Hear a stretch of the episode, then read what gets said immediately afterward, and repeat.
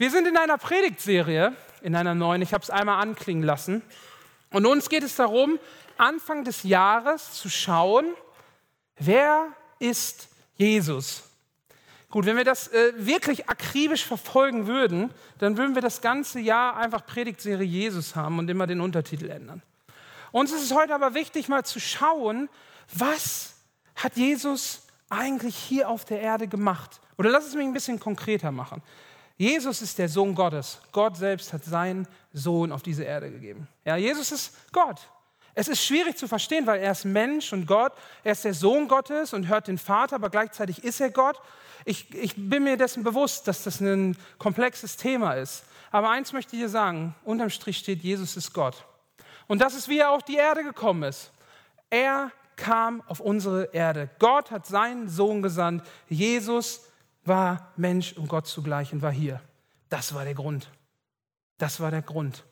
Aber wenn du ein bisschen tiefer einsteigst, dann findest du heraus, dass Jesus nicht nur Gott war, ja, das war sein Sein. Nee, komischerweise hat er über die Geschichte in der, in der Zeit, in der er gelebt hat, immer wieder verschiedene Rollen eingenommen, die sehr wichtig waren für die Menschen. Ja, Jesus, äh, Jesus Nico hat gestern davon gesprochen, auch nicht gestern, letzte Woche, meine Güte. Nico hat letzte Woche davon gesprochen, dass Jesus als der Verkündiger der frohen Botschaft gekommen ist.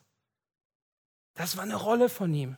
Er kam als Sohn Gottes und hat den Platz eingenommen, die Rolle eingenommen, zu sagen, hey, wir müssen die gute Botschaft verkündigen. Und damit ihr das machen könnt, muss ich es euch erstmal sagen, weil sie hat sich hier jetzt erfüllt. Die gute Botschaft, das Evangelium, Jesus ist für deine Schuld gestorben. Und wenn du ihn annimmst, bekommst du Vergebung und ewiges Leben. Das hat er verkündigt. Das war eine Rolle, die er eingenommen hat. Heute geht es um eine weitere Rolle, die er eingenommen hat, die natürlich sehr verknüpft und verzahnt ist mit dem, was wir noch hören werden und gehört haben, aber die trotzdem wichtig ist zu beleuchten. Und zwar, Jesus war ein Lehrer oder anders gesagt, Jesus der Lehrer. Jesus hat die Rolle eingenommen als Lehrer, weil er sich damit was gedacht hat. Weil er sich damit was gedacht hat. Weil Gott sich damit was gedacht hat weil da ein Plan dahinter war. Und ich glaube, wir haben ein Bild von Jesus als der Lehrer. Und ich weiß nicht, ob wir das Bild heute ändern können, weil wir ein bisschen in eine andere Richtung gehen. Aber ich wünsche mir, dass du verstehst, warum es wichtig war, dass Jesus als Lehrer auf diese Welt gekommen ist, beziehungsweise die Rolle eingenommen hat, okay? Und bevor wir erstmal gucken, was da los ist, müssen wir erstmal klären, ob Jesus wirklich ein Lehrer war.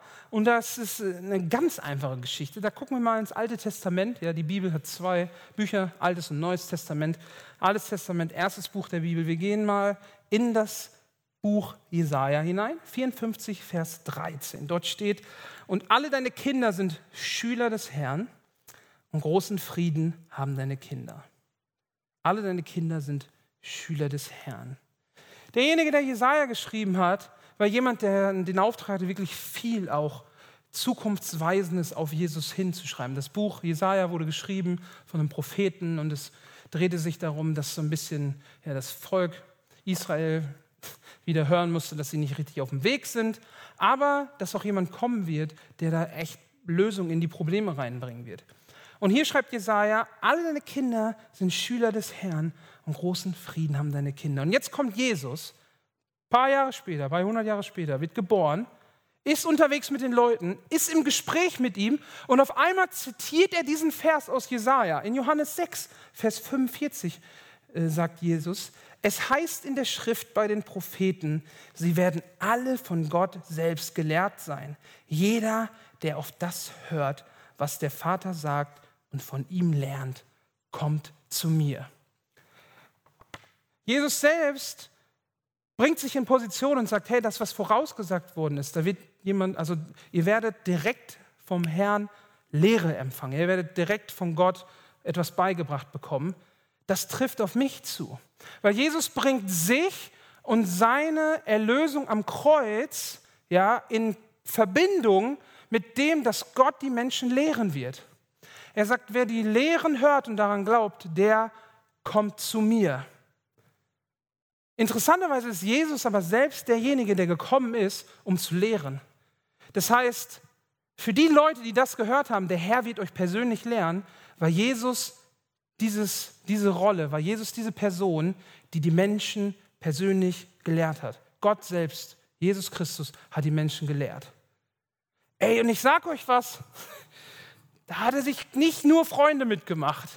Da hat er sich nicht nur Freunde gemacht, weil nicht nur der Fakt, wer er ist und dass er sich da in Verbindung bringt mit den Weissagungen von damals, nein, auch sein Grund, warum er diese Rolle einnehmen musste, kam nicht immer nur gut an. Ja, Jesus kam und musste lehren, weil es offensichtlich war, dass die Menschen ein falsches Verständnis von den alten Schriften hatten. Ja, zu der damaligen Zeit gab es die alten Schriften, ja, zum Beispiel fünf Bücher Mose, und die Juden haben daraus gelesen, immer wieder rezitiert. Und das Problem war, dass irgendwie nie so richtig, ich sag mal, nur partiell einige Leute genau, ganz genau ergriffen hatten, was in diesen Schriften eigentlich steht. Ja, und so passiert es, dass die Leute diese Schriften genommen haben, gelesen haben, ausgelegt haben, aber irgendwie wurde es immer menschlich. Ja, und hier gab es einen kleinen Twist dahin und hier gab es einen kleinen Twist dahin. Ich gebe dir ein Beispiel. Gott hat dem Volk zehn Gebote gegeben. Zehn Gebote, ja. Die ganz klassisch. Du sollst Zähne putzen, nein Spaß. Du sollst nicht töten, du sollst deinen Nächsten lieben, du sollst Gott an erste Stelle setzen. Zehn Gebote. Und die, äh, das ist so verrückt. Und die, die Juden, die haben das gelesen und haben gemerkt, ja, das hat uns jetzt Gott gegeben, aber das reicht noch nicht, da kommen wir nicht so ganz dran. Und anstatt sich darum zu kümmern, warum können wir diese zehn Gebote nicht einhalten, war, kann es sein, dass es ein Hinweis ist, dass wir Gott irgendwie brauchen, um da gut unterwegs zu sein, haben sie sich gedacht, Mensch, Gott hat vielleicht was vergessen. Und sie haben über 600 Regeln aufgestellt, die helfen sollen, um die zehn Gebote zu erfüllen.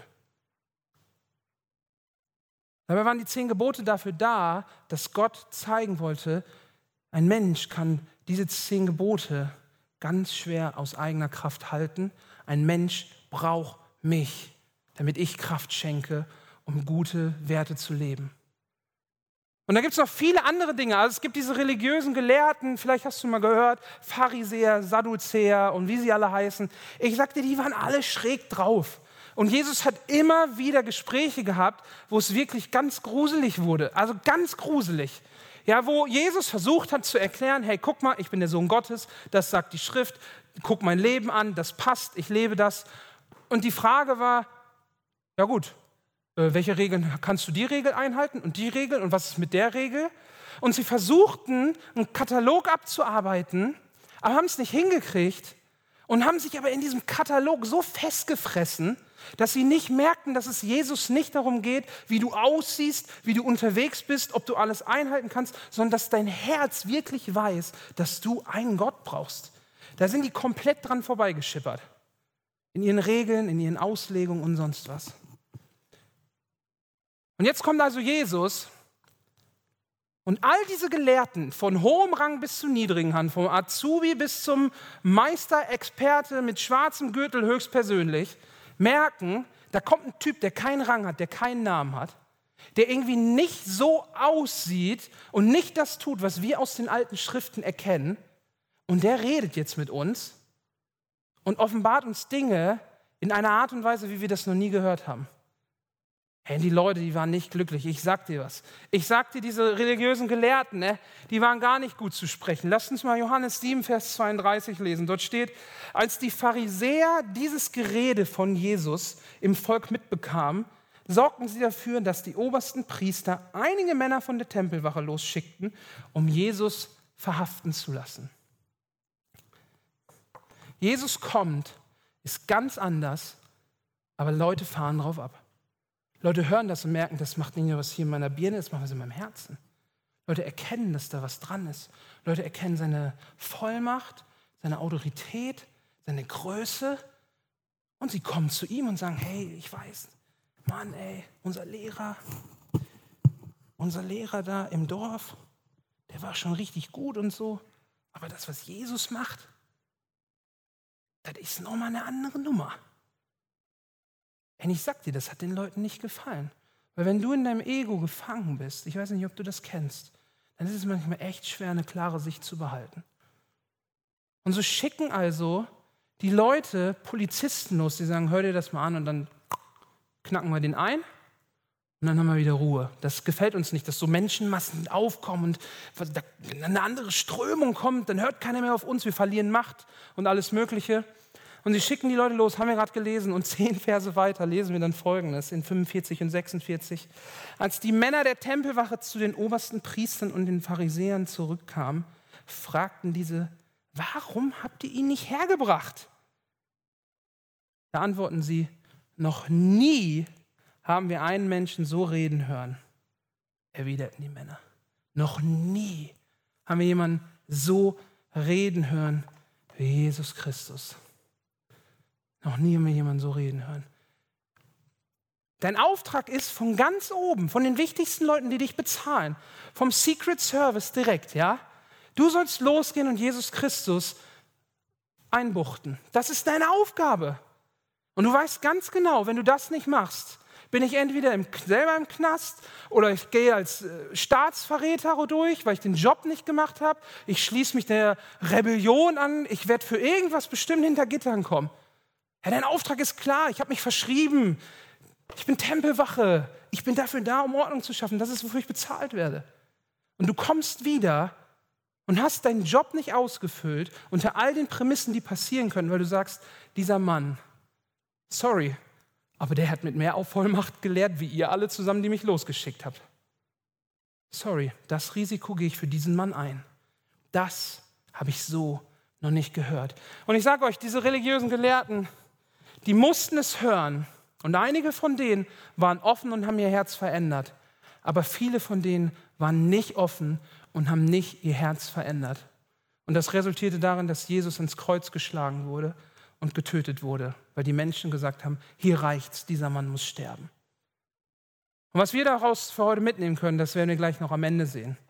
Aber das ist ein Lager, was wir hatten. Und dann haben wir das andere Lager, ja? Wir haben seine Jünger, seine Leute, die Leute, die ein offenes Herz hatten, die Bock hatten zu hören, die gemerkt haben, hier ist was anderes. Komm jetzt mal, Lehrer A, B, C, D, das sind gute Leute. Der eine redet besser als der andere, der andere redet nur in Kreisen, völlig egal. Das ist super, was die gemacht haben. Aber hier ist was anderes. Das will ich haben, das will ich lernen, das glaube ich. Und diese Jünger, die merkten, dass da mehr dahinter steckt als nur so ein politisches Menschenmassen sammeln. Und das hat einen folgenden Grund. Matthäus 5, 1 bis 2. Als Jesus die Menschenmenge sah, stieg er auf einen Berg.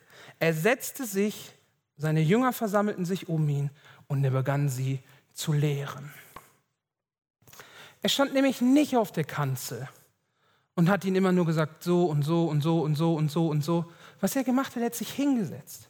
Er hat sich mit ihnen hingesetzt hat gesagt, Freunde, es ist schon ein harter Tag bis hier, ne? Hast du genug getrunken, gegessen, bist du fit? Sehr schön.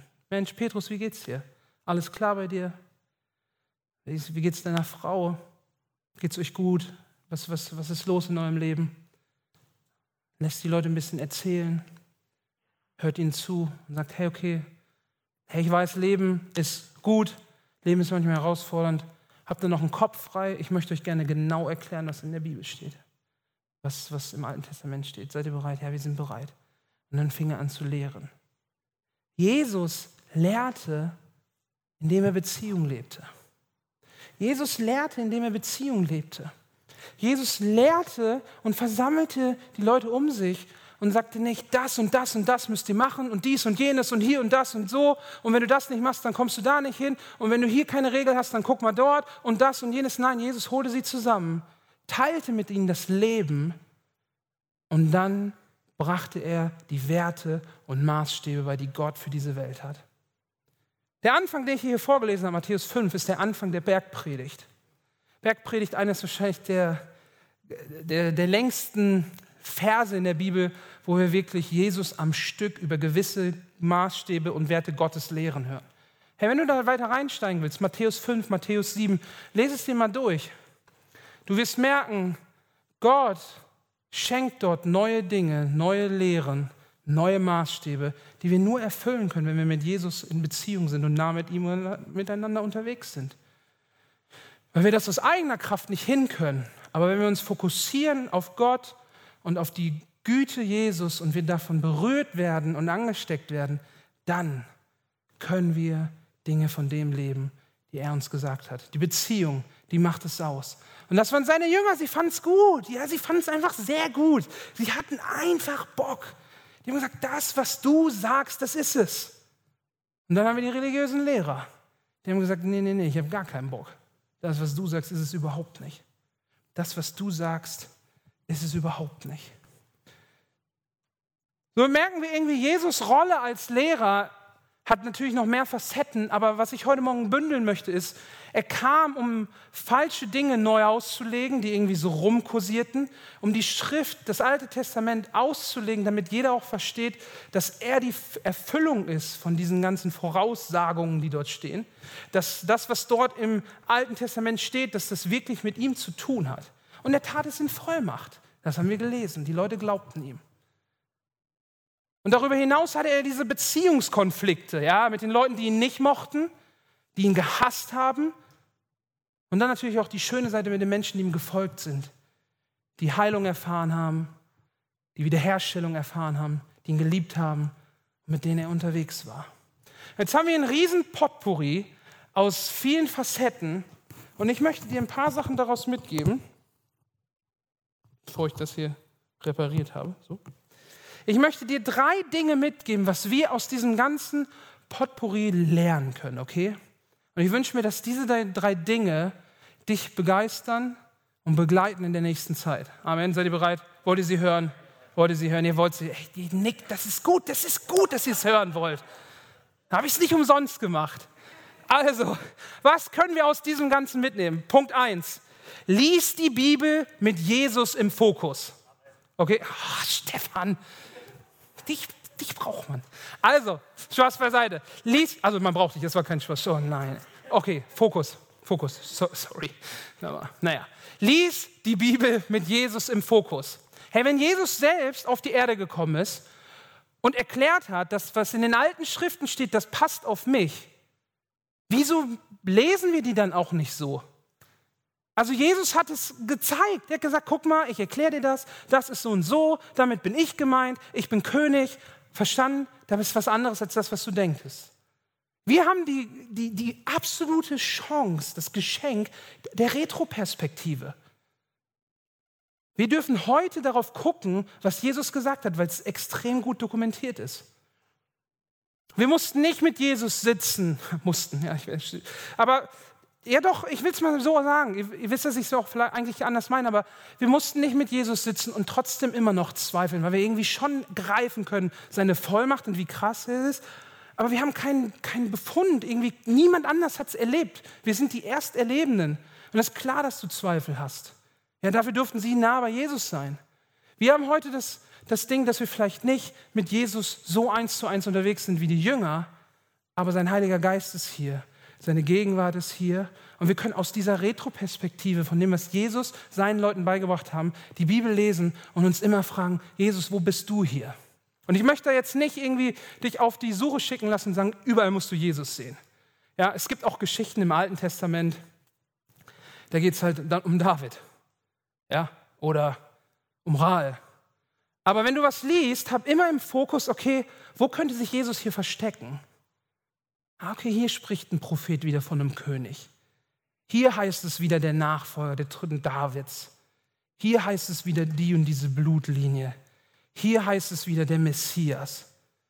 Und hab das auf dem Schirm, weil das hat Jesus erklärt. Und mit dieser Retroperspektive dürfen wir darauf schauen. Deswegen will ich dir sagen, Punkt 1, lies die Bibel mit Jesus im Fokus. Punkt 2, sei demütig, such dir Hilfe, lass dir Dinge erklären. Ich habe so ein bisschen entdeckt, also ich weiß nicht, also ich bin, mag eigentlich dieses Generalisieren nicht so. Aber ich sag mal, ich kenne viele Landsleute, ja, die sehr gut darin sind, anderen zu erklären, wie sie ihre Arbeit machen müssen. Ja, du bringst dein Auto in die Werkstatt, eigentlich weißt du schon, was damit kaputt ist. Ja, weil ist ja klar, das und das geht nicht, das blinkt. Ich habe dabei Google geguckt und dann ist super. Und du fährst schon mit der Hoffnung, dass der Kfz-Mechaniker, der ausgebildet ist, ja, dass der ja eigentlich das findet, was du eh schon weißt. Eigentlich, komm, eigentlich könnte ich es auch selber reparieren. Aber ich habe halt keine Zeit, deswegen bringe ich es dahin und dann hoffe ich, dass der das schon richtig macht. Und wenn es nicht richtig macht, dann muss ich dir mal zeigen, wie man das macht. Ja, dann muss ich dir mal erklären, wie man da einen Motor ausbaut. Ja? Die Fliesen, warum sind die Fliesen bei mir schräg? Das hätte ich selber besser hingekriegt. Was soll das? Ja, klar, wenn irgendwas nicht richtig läuft und man hat ein bisschen Know-how, muss man da ins Gespräch bringen. Darum geht es mir nicht. Aber ich merke schon, dass wir so eine leichte Attitüde haben, dass wir Leuten, die ausgebildet sind und vom Fach sind, gerne erzählen wollen, was sie eigentlich zu tun haben. Ja, weil wir wissen es ja eh besser. Ja, Jesus Mensch. Ja, Jesaja, hier Jesaja 54. Ich weiß, dass du dich da jetzt mit in Verbindung bringst, aber da steht gar nicht dein Name. Da steht nicht König, da steht auch nicht Messias. Bist du dir sicher, dass du gemeint bist? Bist du dir sicher? Oh, ich war, also guck mal, als ich das studiert habe, hatte ich so einen Impuls, ja, und da würde ich sagen, das bist nicht du. Das ist doch bestimmt, das war auch damals, da war auch David mit gemeint. Also wisst ihr, was ich meine? Es ist wichtig, äh, wenn du unterwegs bist, dass du dich da auch abgrenzt, wenn irgendwas schief läuft. Darum geht es mir nicht. Aber ich glaube, wir können uns eine Haltung aneignen, die demütig ist. Ja, sei demütig. Lass die Dinge erklären. Egal, ob du zehn Jahre im Glauben bist, 50 Jahre. Ob du noch nicht glaubst oder zwei Jahre dabei bist. Hey, wir tendieren gerne dazu, das, was sich so etabliert hat und was gut läuft, als festzunehmen. Und wenn der Pastor dann von vorne was sagt, ja, habe ich aber ja unter der Woche anders erlebt, kann ja gar nicht so sein. Kann was dran sein. Es kann aber auch was dran sein, dass deine Haltung dich davon abhält, das zu leben und zu lernen, was die Bibel dir sagen möchte. Deswegen will ich dich einladen, geh doch mal zu Glaubensgeschwistern, die 30, 40 Jahre im Glauben sind. Wenn du da irgendwie was hast, was dich berührt, legst doch mal beiseite deine Vorstellung und frag nach, wie war es bei dir? Trau dich doch mal ins Gespräch zu gehen mit jemandem aus der Gemeindeleitung und zu sagen, hey du, ich habe hier und die und die Ansicht, kann ich nicht so ganz verstehen, warum macht ihr das anders? Erklär es mir doch mal, hat das einen Sinn? Lies doch mal die Bibel und frag Gott, hey Gott, das ist so hart, wie das hier geschrieben ist. Nehme ich das nun so wahr oder steckt da was anderes dahinter? Sei demütig, lass dir Dinge erklären und hol dir Hilfe. Das ist überhaupt kein Problem.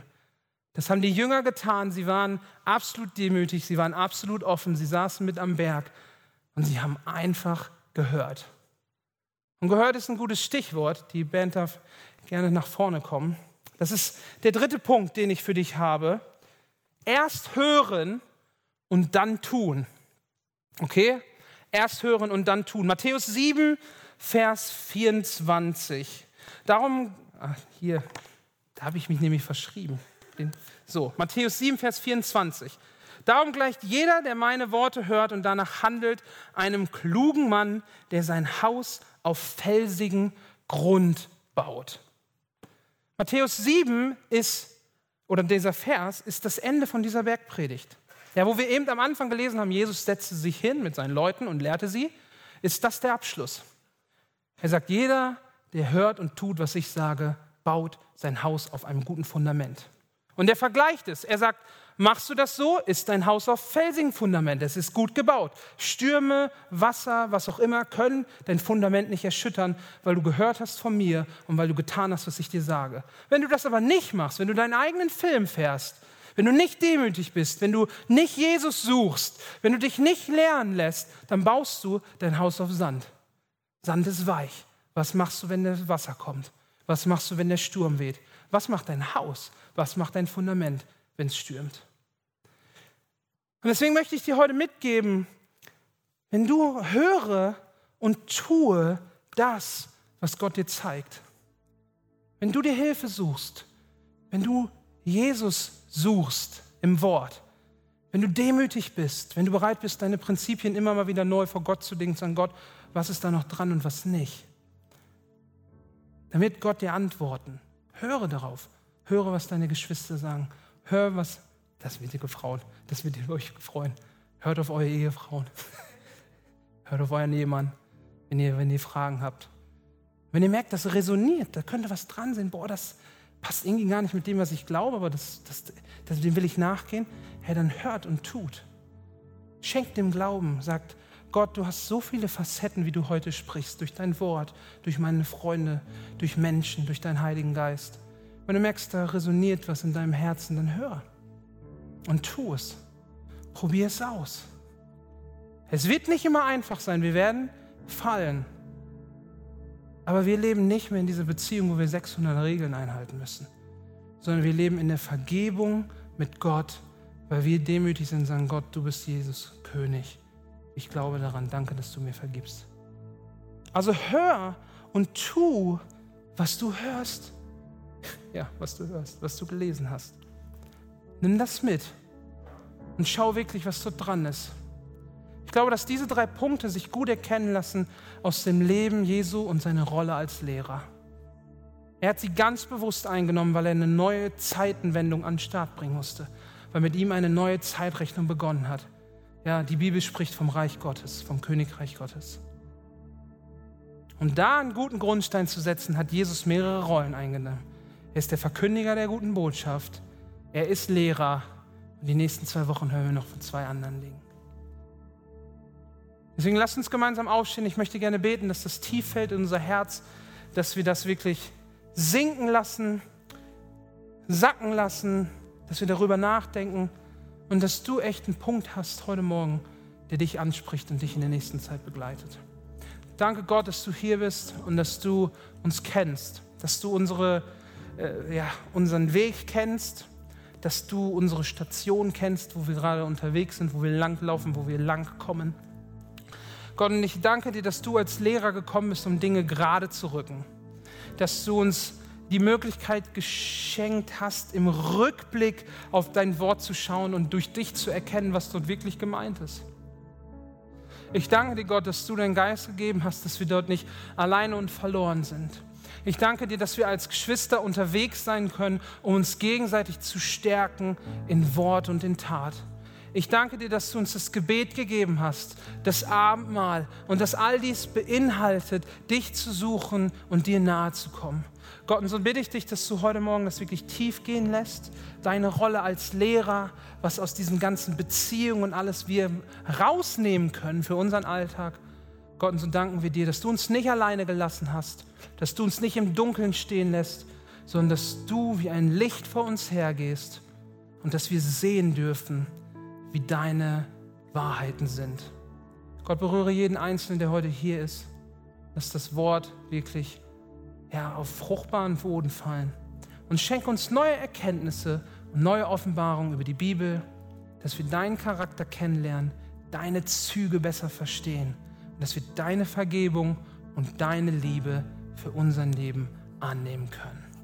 Amen.